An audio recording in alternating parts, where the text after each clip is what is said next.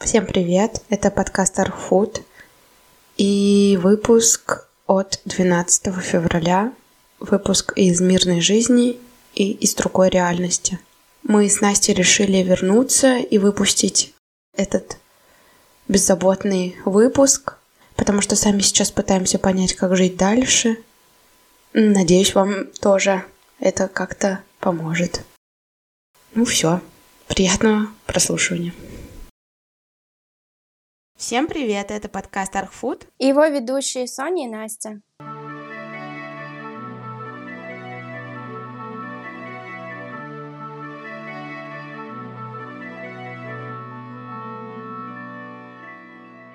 В четвертом выпуске нашего подкаста мы решили обсудить достаточно абстрактную тему. Наверное, можно назвать ее красота. Да, хотели бы поговорить о красоте. Наверное, немножечко все-таки с примесью синтеза. Красота в контексте архитектуры неразрывно идет с вдохновением, предпочтениями и трендами. Наверное, если можно поставить какие-то вопросы, на которые мы попытаемся ответить и, возможно, не сможем, что есть красота, как строятся наши предпочтения, как отделить веяние трендов на то, что нам действительно нравится. Да, и самое интересное, что все архитекторы, которые что-то делали, они чем-то вдохновлялись, и у них есть свои понятия о красоте, хотя мы в общем, в принципе, можем считать что-то красивым для всех уже как постулатом, но мы отлично знаем, что у всех разные вкусы, и как эти вкусы влияют на архитекторов и их произведения. Еще интересно поговорить о восприятии людей, не только архитекторов. Почему кому-то кажется красивыми античные руины, а кто-то больше любит наблюдать на, за авангардными виллами, за виллами, смотреть на них. В предыдущем выпуске нашем про безличную архитектуру и индивидуальную архитектуру мы в конце привели такой пример, пришли к выводу, что для нас какая-то архитектура, которая кажется другим безличной, может быть, в силу наших профессиональных качеств, нам кажется очень даже яркой и привлекательной. И, следовательно, тоже вопрос, почему у одних людей вкус сформировался так, а у других совершенно иначе.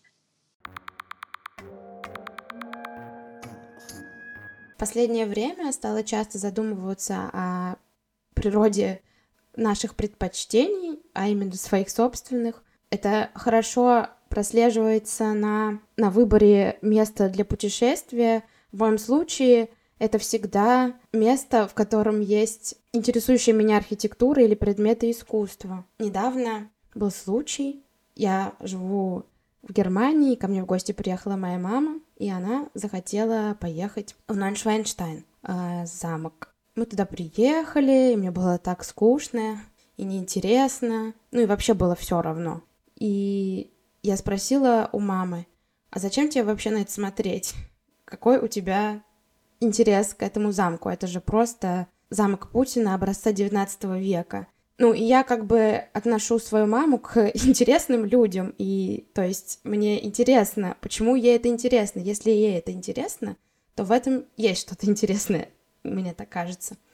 И она сказала, что она сказала, что ее интересует форма образования, то, как формировались города, как этот сумасшедший король выбрал себе это место, что хоть он был сумасшедшим, но он был не тупой, что он дружил с Вагнером, что он выбрал для себя красивое живописное место.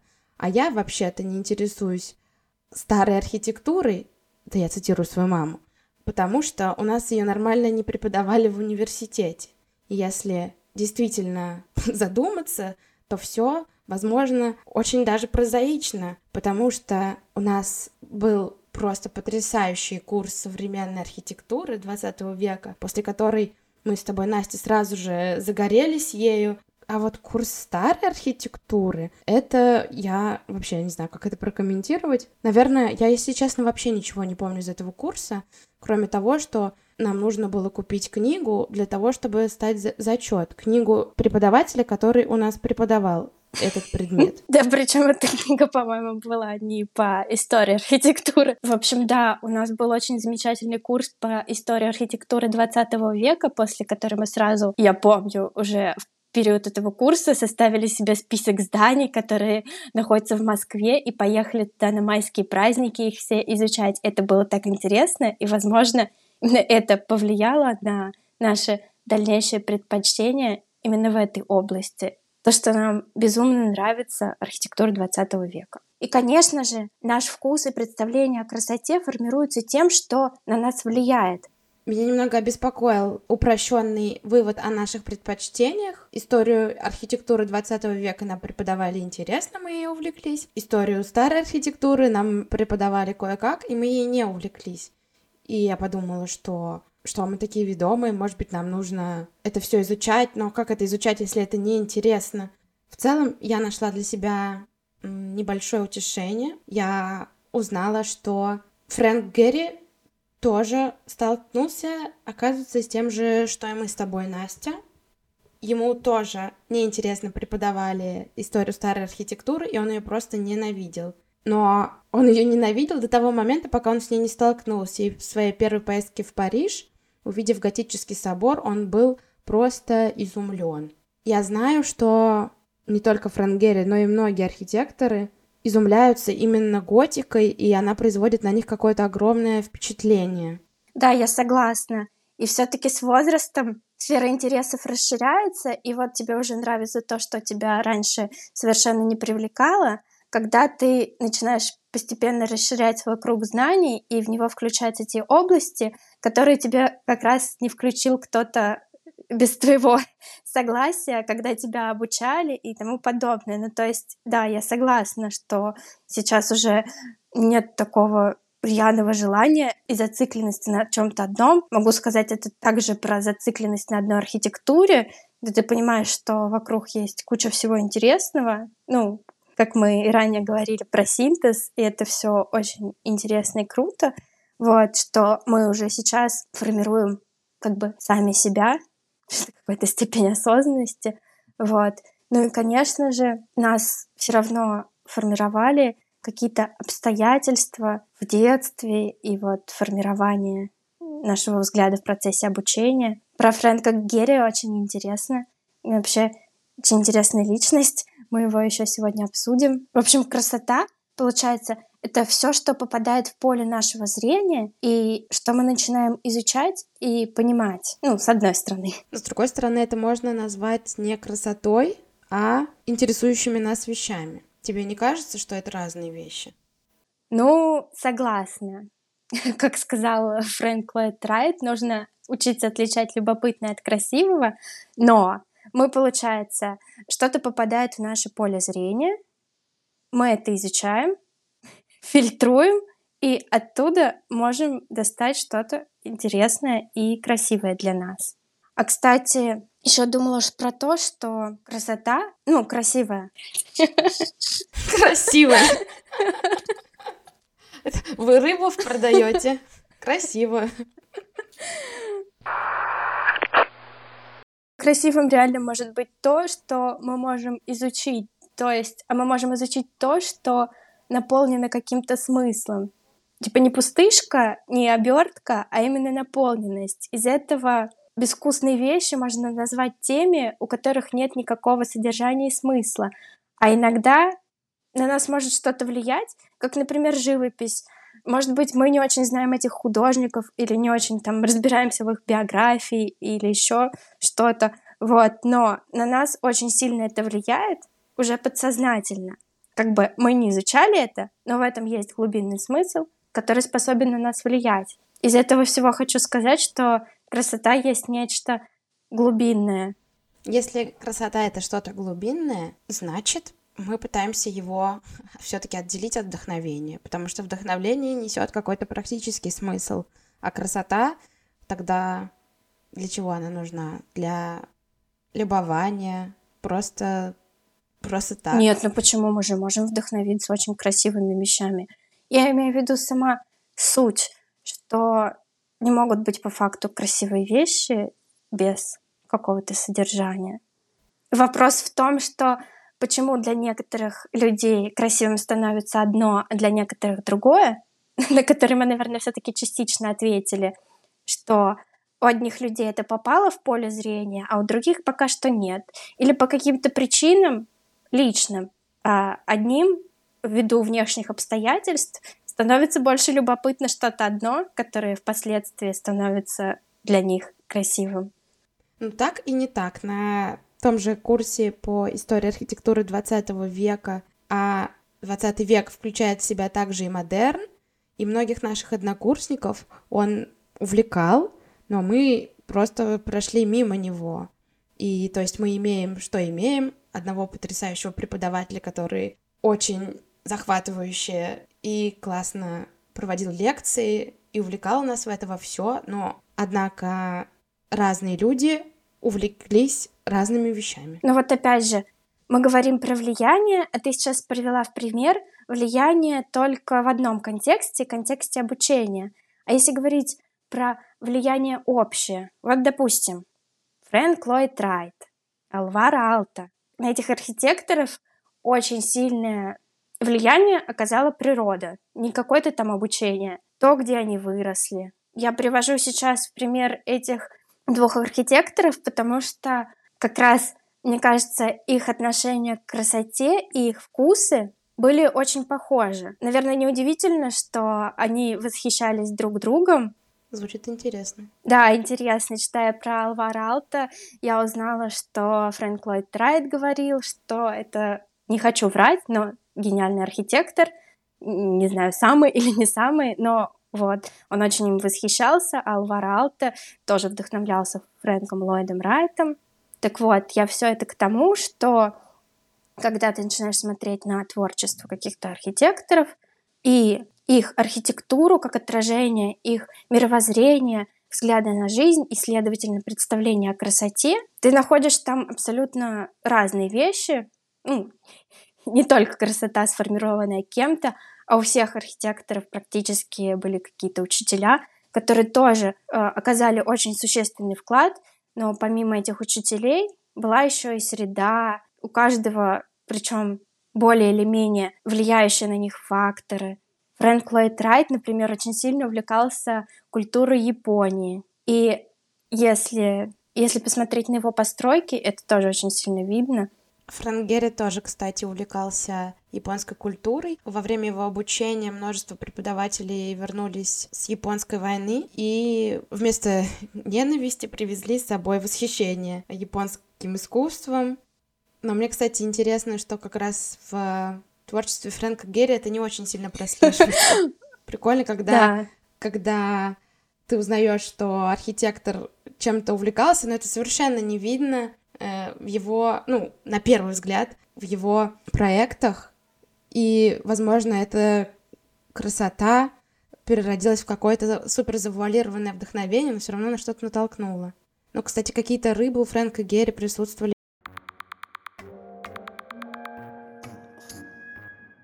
Вообще архитектура, мне кажется, это очень сложное для восприятия красоты искусства, потому что людей в архитектуре может привлекать вообще совершенно разные вещи. Может привлекать форма, может привлекать функция, может привлекать какие-то инженерные решения. И то, какую красоту мы находим для себя в архитектуре, мне кажется очень очень интересным. Да, согласна. Еще эти вечные споры насчет того, что важнее форма или функция, а потом уже, а может быть вообще сценарий самый важный.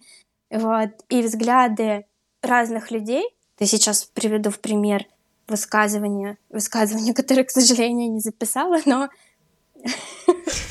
но приведу его на память, неточное высказывание Дитера Рамса, дизайнера, про красоту. Вот, в общем, Дитер Рамс говорил, что красота — это прежде всего функциональность, и эстетика — это функциональность. И если вещи есть что-то ненужное, значит, она уже некрасива.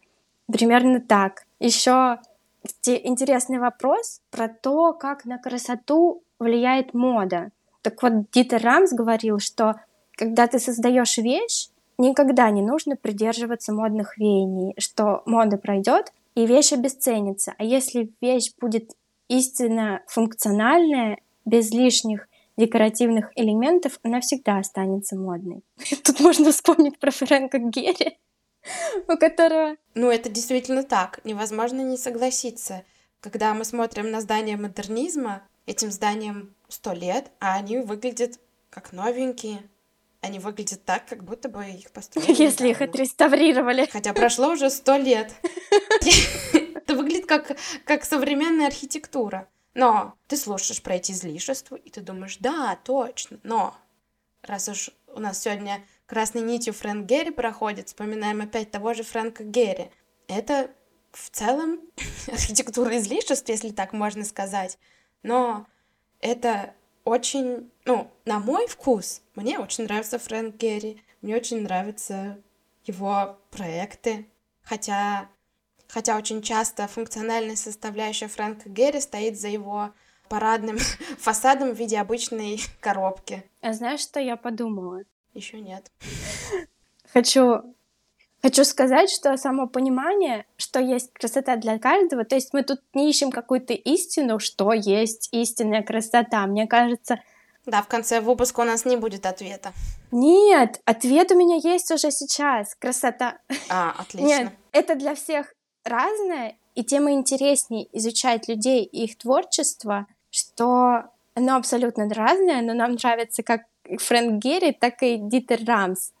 И вот опять же говорила про то, что мне кажется, что красивым может быть только что-то наполненное, анализируя творчество разных людей, оно всегда чем-то наполнено и наполнено разным, и это очень интересно. И, следовательно, красоту нужно развивать. Не зря говорят, что Хороший архитектор должен быть очень насмотренным. Наверное, из-за этого у тебя расширяется кругозор, и твое понимание о вкусах и красоте становится расширенным. То есть оно не такое узкое, что ты можешь воспринимать только функциональность, ты можешь воспринимать что-то с разных сторон, и это, я считаю, очень классно.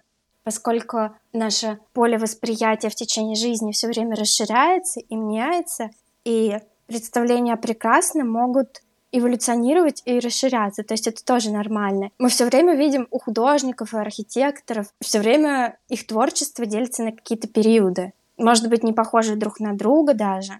Это говорит о том, что их увлечения, их представления менялись с течением жизни. Ну или, опять же, им просто было любопытно что-то другое. Если говорить о красоте как о бессмертии, что ты переходишь в другой период, но то, что ты создал, навсегда остается как произведение искусства, произведение архитектуры. Ну да, мы растем, наши предпочтения меняются. Тот же Фрэнк Герри, уже практически, видимо, герой нашего сегодняшнего выпуска, вначале отвергал архитектуру Ле Корбюзье, считал ее лишенной стиля, но когда он ее увидел вживую, он был ей восхищен, и первые его постройки были очень похожи на модернизм.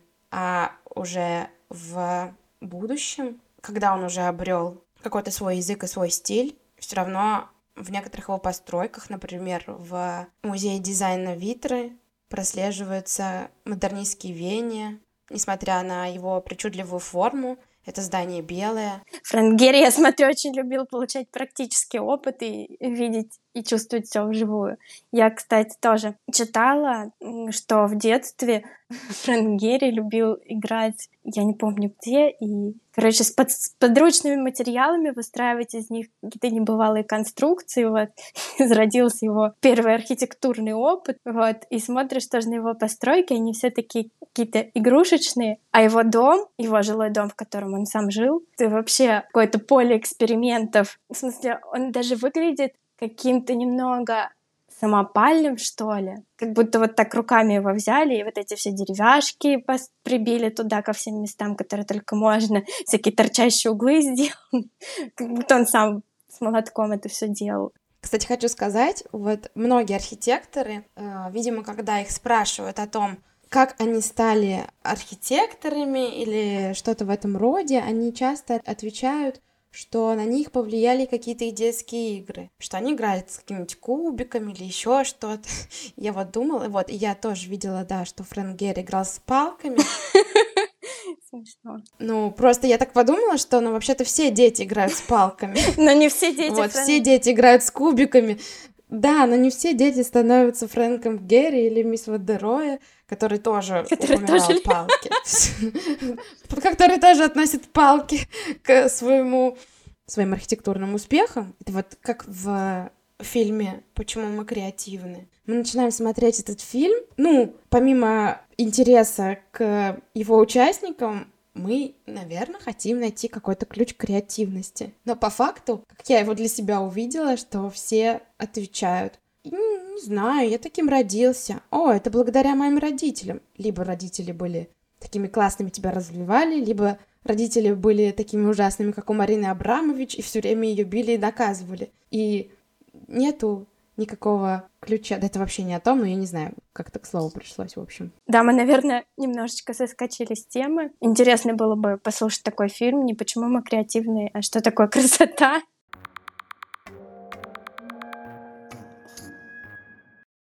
А что, кстати, думаешь по поводу того, что некоторые вещи, которые... Ну, сейчас я, наверное, затрону тему красота не снаружи, а внутри, хотя мне кажется, что оболочка должна отражать внутреннюю красоту, но все-таки, когда вещи для большинства людей, кажущиеся уродливыми и, в принципе, априори по каким-то канонам, мне кажется, как раз каноны — это и есть веяние моды. Не знаю, что в пример мне больше всего сейчас просится привести работы Сутина, художника, который э, любил изображать гниющую плоть и мясо, и у него еще есть такие пугающие ужасающие портреты, и сейчас люди уже способны в них отличить что-то красивое и прекрасное, но тогда, в свое время, он был совершенно непопулярный именно вот из-за каких-то таких представлений. Вот, и, кстати, Сутин был очень близким другом Модельяне. Они вместе начинали рисовать и свою бедную богемную жизнь. Вот. Но Модельяне еще при жизни начал становиться популярным, потому что его творчество казалось больше внешне привлекательным, ну,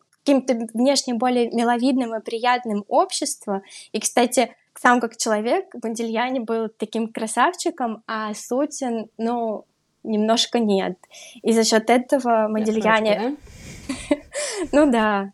Я, кстати, запомнила, как выглядит Модельяне, как Сутин нет. Я тоже, кстати, сейчас думаю, что я не помню, как он выглядит. А Модельяне, ну, такой просто красавчик. Ну, честно сказать, для меня и картины Модельяне тоже такие жутковатые. Просто ты говоришь, что вот у Сутина они такие более пугающие. Но для они меня... мрачные все равно. А для меня, для меня и Модильяне всегда был очень мрачным и очень пугающим. Ну, не знаю, в общем, суть в том, что даже тогда Модильяне говорил про своего друга, что у него потрясающие работы, и что в них есть красота. Ну, очень сложно, наверное, говорить сейчас то, куда мы зашли, и сложно выбраться отсюда на примерах архитектуры, потому что архитектура, в принципе, всегда должна быть приятной взгляду. Но если поговорить про какие-то другие виды искусства, есть такой стереотип, что художник должен быть бедный, что художник должен страдать, чтобы что-то родилось. Но вот, например, Дэвид Линч строит свое вдохновение и красоту на чем-то прекрасном. Да, хотя его, хотя, его да, творчество хотя его фильмы и творчество, мрачные. они как бы очень мрачные на первый взгляд, и они, ну, в сухом остатке ужасных каких-то там вещах, убийствах, загадочных всяких вещах, но я думаю, что у тебя и у меня от просмотра его работ всегда какое-то очень такое приятное впечатление. Вот, кстати, да, хотела сказать. Получается, короче, насколько бы внешне пугающие и мрачные были бы его фильмы, их от них приятные впечатления, странное тоже осознание. И это, в принципе, не так страшно смотреть, как, допустим, не знаю, Гаспара Ноэ невозможно смотреть, это ужасная чердуха, а мрачные и загадочные фильмы Линча всегда приятны. И картины он тоже рисовал, которые были мрачными и загадочными, но они не производят ужасных Но он не черпал свое вдохновение как раз да. из каких-то ужасных вещей, а наоборот, из красоты.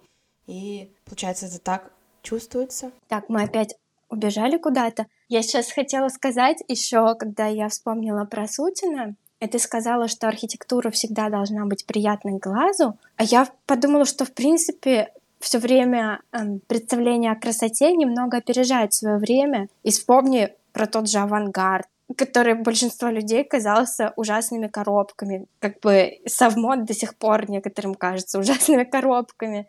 И я бы не сказала, что для многих он был приятным глазу в момент его постройки. Ну да, кстати, согласна. Еще также многие люди видят какую-то эстетику многоэтажек. Ну, многие наши российские люди. А некоторым это просто отвратительно. Хотя, вот, например, я могу в этом разглядеть какой-то романтизм, сослаться на то, что мы выросли в этом, а некоторым это просто отвратительно. Вот это опять же приводит к такому выводу, что красивым может то, что ты с собой идентифицируешь и что тебя затрагивает. А тебя может затрагивать то, что на тебя когда-то влияло. Есть такая штука, опять же, если говорить про какие-то авангардные постройки, которые не нравились людям, то, что мы изучаем чье-то творчество, мы видим в нем какую-то подоплеку, и мы понимаем, что у людей немножечко разные представления о красоте, немножечко разные вкусы, и из этого всего получается абсолютно разные произведения искусства, ну, произведения их творчества, а некоторые люди, которые говорят, что что-то уродливо или некрасиво, такое ощущение, что они просто не понимают. И не разбираются, в принципе, в красоте и называют красотой все то, что на самом деле на них никак не влияет, но вот это как раз есть какой-то канон. И, может быть, большинство людей застряли в представлениях о красоте как раз-таки 19 века, и из-за этого они вообще не могут воспринимать что-то другое, и причем застряли в таких каких-то представлениях чисто шаблонных. Ты понимаешь, о чем я?